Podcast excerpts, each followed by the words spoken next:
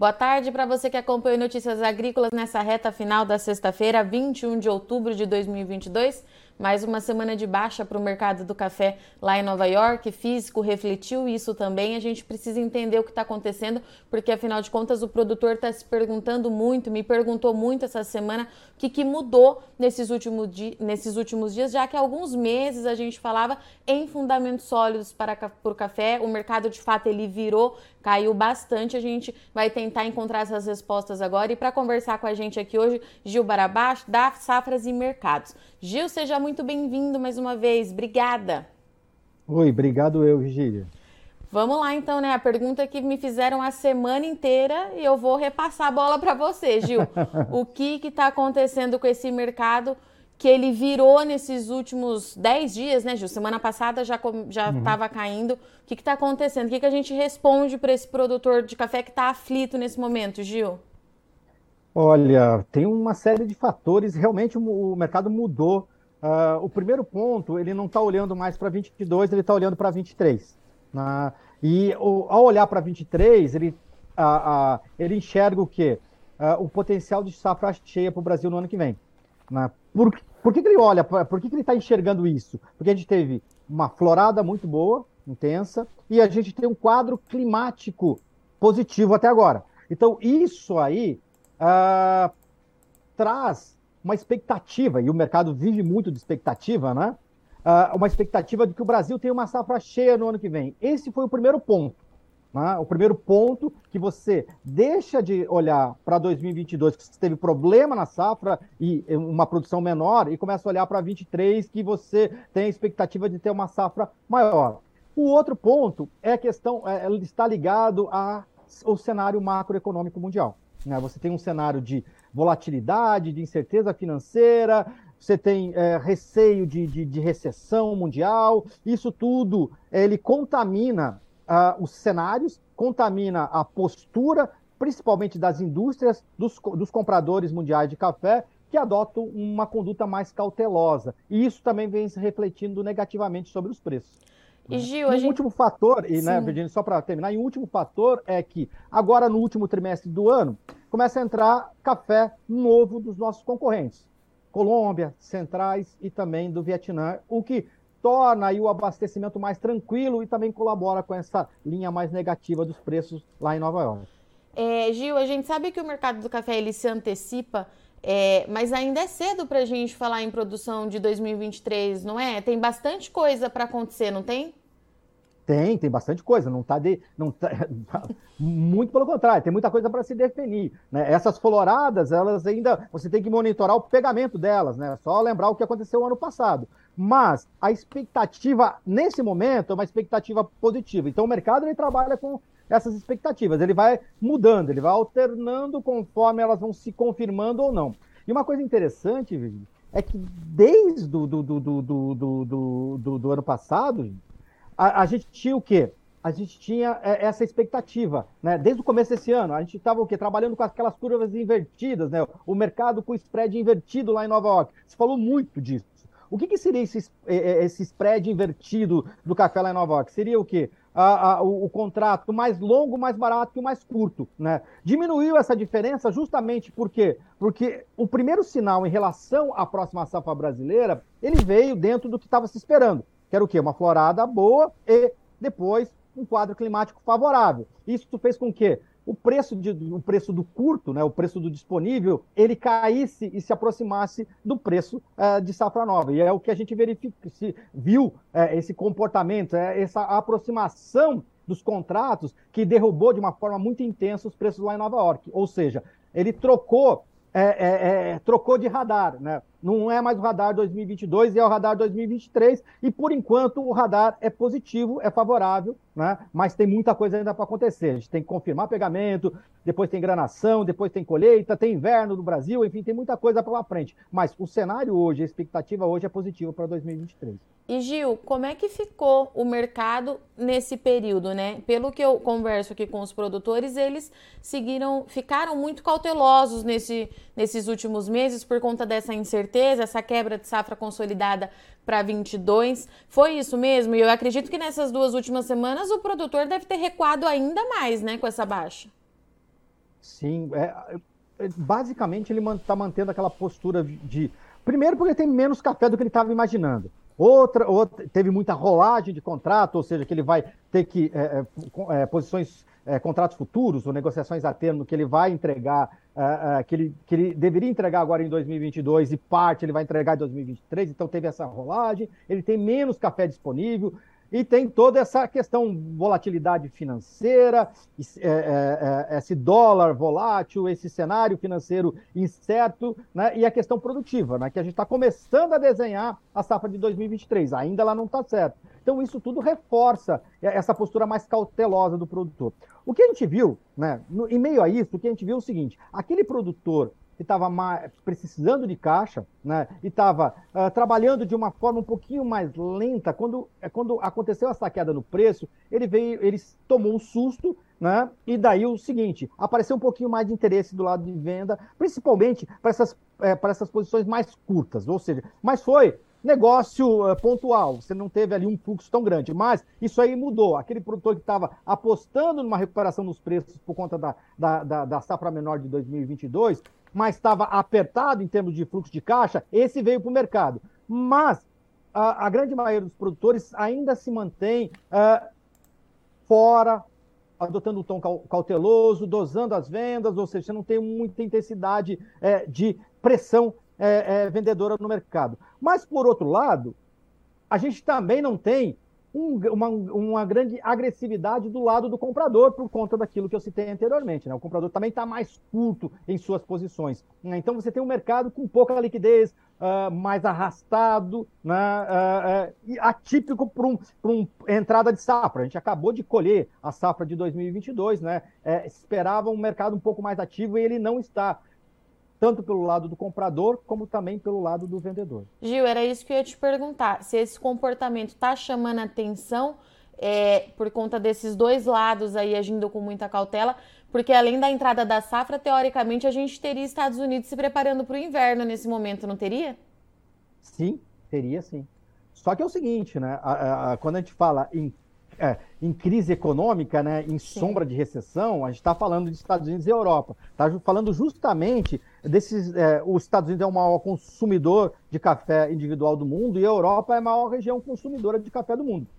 E daí você tem o quê? Quando você olha para o cenário econômico, macroeconômico mundial, e você enxerga pontos de dúvida muito grande, pontos de alerta muito grande, você está olhando para os Estados Unidos e está olhando para a Europa. Né? Então, a sombra de recessão mundial ela passa muito por esse, por esse freio na economia norte-americana. Ainda não está freada, mas com essa escala, com essa alta, esse ciclo de alta de juros, ele deve projetar um 2023 é, mais baixo. Né? E você tem na Europa um cenário é, pior do que nos Estados Unidos, que além desse cenário é, é, internacional, você tem regionalmente uma guerra. Né? Você tem ali a, a, a crise de gás, você tem o inverno que está chegando, então tudo isso influencia negativamente. Esse mês, o, o Fundo Monetário Internacional ele fez uma revisão nas projeções de crescimento da economia uh, mundial para baixo, tanto em 22 como para 23 e destaca principalmente uma queda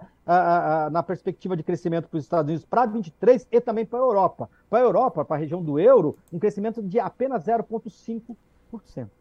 Ou seja, é bastante baixo. Isso aí, ele impacta o quê? Impacta investimento, impacta cenário de consumo, impacta a postura das indústrias. Né? Então você tem isso aí que segura, segura mesmo do lado uh, uh, da compra. E é, por mais que a gente tenha menos café esse ano, uh, esse, é, é, é, essa postura do consumidor, ele traz um reequilíbrio, né, traz um equilíbrio para o mercado, e daí o foco, principalmente de Nova York, né, que normalmente trabalha com os contratos futuros, trabalha por, com expectativas futuras, ela já se volta para 2023 e daí é o, aconteceu o que a gente viu nas últimas semanas, esse tombo nos preços. E Gil, quando você fala é, nessa preocupação com a demanda por conta da recessão global, você está falando do consumo de qualquer tipo de café ou tem, ou por exemplo, os cafés especiais que têm valor agregado, enfim, podem sentir mais os impactos. Estou te perguntando isso porque eu conversei com a Vanúzia Nogueira nessa semana e ela me disse que lá na Europa a OEC já monitora principalmente o risco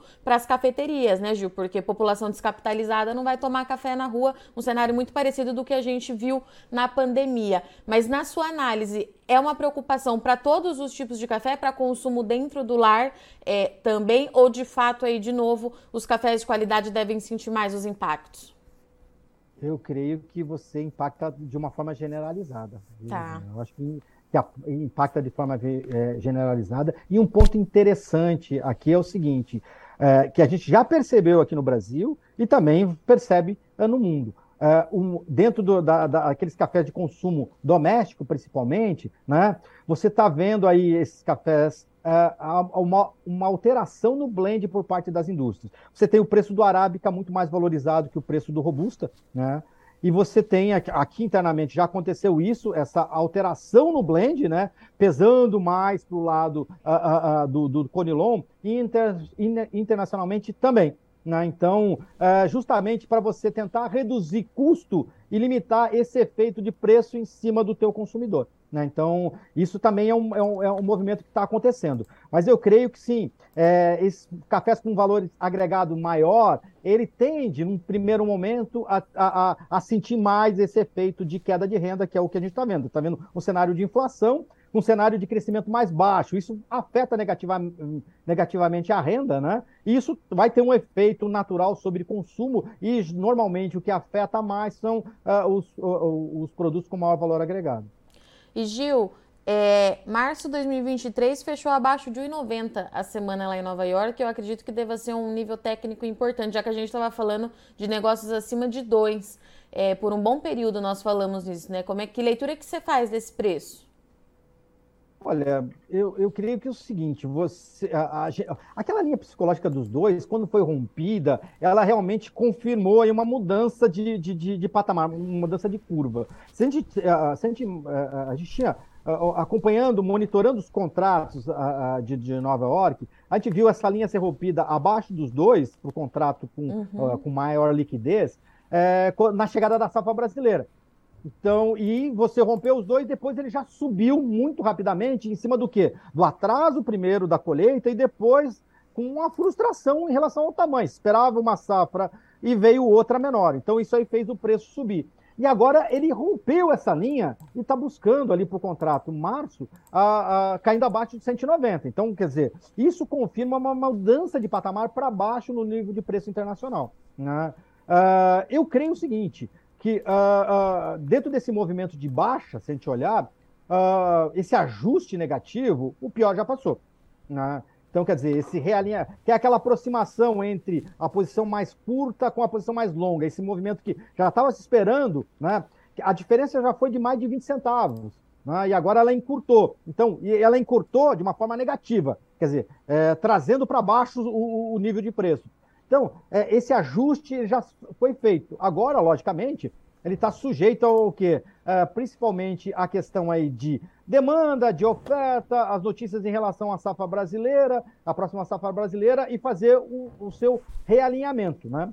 E internamente, para o produtor, eu, isso olhando para Nova York, aqui internamente, né, a gente vai saindo do período de safra e avançando para o período da entre safra. Né? A a procura por algumas descrições de café e a oferta dessas descrições de café é que vai determinar se você vai ter descolamento em relação a Nova York, como normalmente acontece na Intersafra, e de quanto vai ser esse descolamento em relação a Nova York. Então, esse é o comportamento que a gente está enxergando, tanto internamente como lá fora. Né? E lá fora o determinante é o tamanho da safra brasileira. Então, qualquer notícia positiva ou negativa em relação à safra brasileira, ela mexe com a curva de preço. Ainda está aberto. Como se falou, a gente está bem no começo. Foi a primeira etapa, é a florada, pegamento. Depois você tem o desenvolvimento, depois granação, depois tem colheita, tem inverno no Brasil, né? Enfim, tem tudo isso ainda para se desenvolver que pode mexer com essa expectativa que hoje está positiva, você pode reverter um pouco mais lá na frente. Isso pode mexer com os preços. E eu ia te perguntar justamente isso no mercado interno. É, tem um produtor, o Claudinei Van, que está nos acompanhando aqui no, no YouTube, e a preocupação deles é se essa saca vai voltar a ficar abaixo de mil reais, né, Gil? Com essas quedas. É, como é que fica o mercado interno? Que avaliação que a gente consegue passar para ele e se o mercado interno também, o mercado físico também está mais travado, Gil, isso que eu queria entender. Uhum, tá, tá mais travado, sim. Antes você tá travado da seguinte forma: antes você tinha o quê? Trava do lado do vendedor que estava segurando e segurando o café. Hoje você tem trava do, compra, do vendedor e também do comprador, que está menos agressivo em relação às compras. Não quer dizer que não vão comprar café aqui no Brasil, vão comprar café aqui no Brasil, mas vão comprar de, de forma mais da mão para a boca. É, essa é a ideia dentro daquele cenário que a gente falou lá no início, né? E o, o, determinante, se esse preço vai abaixo de mil reais ou não, vai ser o tamanho da próxima safra brasileira e como é que vai ser conduzida essa próxima safra brasileira. Né? Então, é, e daí, quer dizer, entra um pouco de financeiro, que é a questão do dólar, que é a questão do cenário econômico e macroeconômico para 2023. Então, quer dizer, tudo isso vai ser pesado, né? Só que um, um, o que a gente dá para fazer de leitura hoje é que mudou a perspectiva. Você tinha uma perspectiva aí de, é, é, de aperto no abastecimento, ela continua, mas só que hoje, dentro de um quadro de comprador menos agressivo, o que tira aquele peso de menos oferta no disponível e projeta o seguinte: projeta aí uma expectativa de maior oferta para 2023. Então, quer dizer, o determinante é a safra de 2023, e daí o que vai dizer se esse esse preço do café vai cair abaixo dos mil reais, vai ser esse desenho e desenvolvimento da, safra, da próxima safra brasileira, principalmente. Gil, diante de tudo isso que você trouxe aqui para gente, toda essa análise, qual que é a melhor posição para o produtor tomar nesse momento? É continuar sendo cauteloso? O que, que você pode deixar de dica aí para esse produtor que está nos assistindo na hora de fechar negócio, de avaliar condição de lavoura, enfim, o que, que a gente pode deixar para ele para encerrar a nossa análise de hoje? Olha, Virginia, eu diria para ele o seguinte, né? Como eu citei anteriormente, uh, o, em, em, termos de, de, tombo de preço, de susto de queda, de susto com a queda no preço, uh, parece que o pior já passou. Então o mercado agora, não que não haja espaço para cair mais, não, há espaço, mas a intensidade do tombo, uh, ela já ficou para trás. A gente estava em 220 centavos, caiu para 190 centavos uh, o, o, preço do café em Nova York. Né? Então, a gente estava com 1.300, caiu para 1.200, está trabalhando abaixo de 1.200, aí uh, para alguns cafés já abaixo de 1.100 reais. Né? Então, uh, a, a, ideia é o seguinte, para esse produtor que não, que não, não conseguiu aproveitar aqueles preços anteriores para fazer posição, Agora o momento é ter um pouco mais de calma, ficar monitorando o mercado e daí vai exigir um exercício é, é, é, é, maior dele de ficar acompanhando e monitor, monitorando o mercado e tentar aproveitar alguma eventual melhora nos preços. Eu acho que é esse esse é o quadro. Quer dizer, não, não é, agora não é o momento de uma afobação, né, imaginando que ele vai cair mais. Ele pode cair mais, mas uh, uh, como o pior já aconteceu, talvez a estratégia mais interessante nesse momento é uh, ficar olhando o mercado, monitorando o mercado, e, e, trabalhar as ofertas dele de forma diferente, os cafés melhores, os cafés mais fracos, e trabalhando de uma forma gradual, né, esperando aí alguma recuperação em Nova York. Hoje a gente teve um pouquinho aí, é, um, um, esboço de recuperação, um, alguma algum repique, um repique no dólar para fazer alguma posição. Eu acho que esse seria é, é, uma, uma, uma ideia aí uh, para ele é, servir de guia para ele no curto, no curtíssimo prazo. Gil, obrigada, viu? Pela sua participação, ah. disponibilidade mais uma vez. Você sabe que a casa é sua, você é sempre muito bem-vindo. E eu já deixo o convite aberto, porque pelo que você trouxe aqui pra gente, tem muita coisa para acontecer ainda, muitas emoções nesse mercado do café. Bom final de semana, meu querido. Obrigada. Obrigado, obrigado, Virginia. Que bom, bom final de semana para você também. Sempre é muito bom falar com vocês e com, com o pessoal aí do Notícias Agrícolas. Portanto, encerrando a semana aqui, então, para o mercado do café, com o Gil Barabás, falou com a gente aqui em nome das safras e mercados, perdão, e trouxe para gente uma semana de bastante emoção lá em Nova York, o café caindo bastante, produtor muito preocupado, entrando em contato com a gente aqui para entender o que está acontecendo, e o Gil trouxe para gente, né? 2023 chegou. né? A florada ela abriu, ela aconteceu, nós tivemos alguns problemas aí de chuva, de granizo em algumas áreas, mas até aqui o clima tem sido é, positivo, é, tem mantido as condições ideais para a produção do ano que vem e o mercado precifica então uma safra maior para 2023. A gente vinha falando dessa possibilidade, ainda está muito cedo para bater o martelo para falar de fato como é que vai ser essa produção do ano que vem, mas nesse momento é isso que pesa sobre os preços e a gente tem que falar de novo dessa dessa tensão de uma recessão global afetando os dois principais, duas principais regiões aí compradoras de café do Brasil, né? Estamos falando de Estados Unidos, estamos falando de Europa. Então, duas crises aí que acabam afetando a economia global como um todo. A gente tem essa preocupação sim, e por conta disso, se a gente tem, tinha até aqui um produtor muito cauteloso e fechando poucos negócios, na outra ponta o mercado também está cauteloso e fecha poucos negócios. O Gil trouxe para a gente que dentro de um ano normal, né, sem essa crise econômica toda que está acontecendo, o mercado de café nesse período era para estar tá mais agitado. O pessoal seria para estar comprando esse café, né? Estaria naturalmente comprando, fazendo essas compras. Estados Unidos se preparando para o inverno, onde a gente tem é, já consolidado que é o maior período de consumo por lá, mas todo mundo bastante retraído porque a gente tem essa dúvida muito grande com o que vai acontecer em relação à economia global. Essa recessão global ela pesa muito porque população descapitalizada é, não vai sair, não deve sair, né, ou reduz de alguma forma o consumo fora do, do lar e pode ter uma mudança no consumo dentro do lar. É aquilo que eu falo para vocês aqui quase toda semana. Historicamente falando, o café ele é resiliente o consumo se mantém nos períodos de crise, mas cada crise ela, ela é única, ela tem muitas variáveis e a gente precisa acompanhar no dia a dia. O Gil trouxe para gente que o pior da queda para o preço do café já passou lá em Nova York, nesse momento é o que dá para fazer de análise, né? A gente ficou um tempão aí falando de cotação acima dos 2 dólares, a gente está agora com março fechando a 1,85 hoje, março de 2023. O Gil trouxe para gente que há sim espaço para cair mais se a gente continuar com essa pressão é, de oferta maior e demanda mais fraca por conta das condições econômicas, mas a intensidade da queda ela já passou. A estratégia que o produtor precisa adotar de agora em diante, então, é justamente ir acompanhando o dia a dia desse mercado, porque a volatilidade ela deve sim continuar. Então, o produtor precisa ir acompanhando no dia a dia, continuar agindo com cautela, como já vem fazendo aí nesses últimos dois anos de muitos problemas climáticos aqui no Brasil, mas monitoramento e trabalho de gestão, mais uma vez, serão aí os dois aliados para esse produtor garantir rentabilidade e continuar seguindo aí para a safra 2023, que até aqui tem uma expectativa muito positiva e a gente torce para que de fato o clima continue ajudando para a gente ter uma recuperação aí nas áreas de café arábica aqui do Brasil para que esse mercado também se ajuste. E a gente torce, é claro, para o fim da guerra lá, para as questões econômicas também ajudarem a fomentar esse consumo de café e a gente voltar à normalidade. Mas por agora, as próximas semanas devem continuar sendo de bastante emoção. O produtor reforça então aqui mais uma vez, precisa fazer monitoramento e trabalho de gestão, tá certo? Eu agradeço muito sua audiência e companhia. Eu sou Virginia Alves, mas para você que acompanha o mercado de café e gosta do café em prosa, eu deixo o convite porque às 17 horas a gente está ao vivo no YouTube para falar com o Marcos Matos do C, do C Café para falar justamente sobre o mercado europeu. O C Café fez uma ação tem pouco tempo lá na Suíça e a gente precisa entender essa questão de consumo, ação de promoção de imagem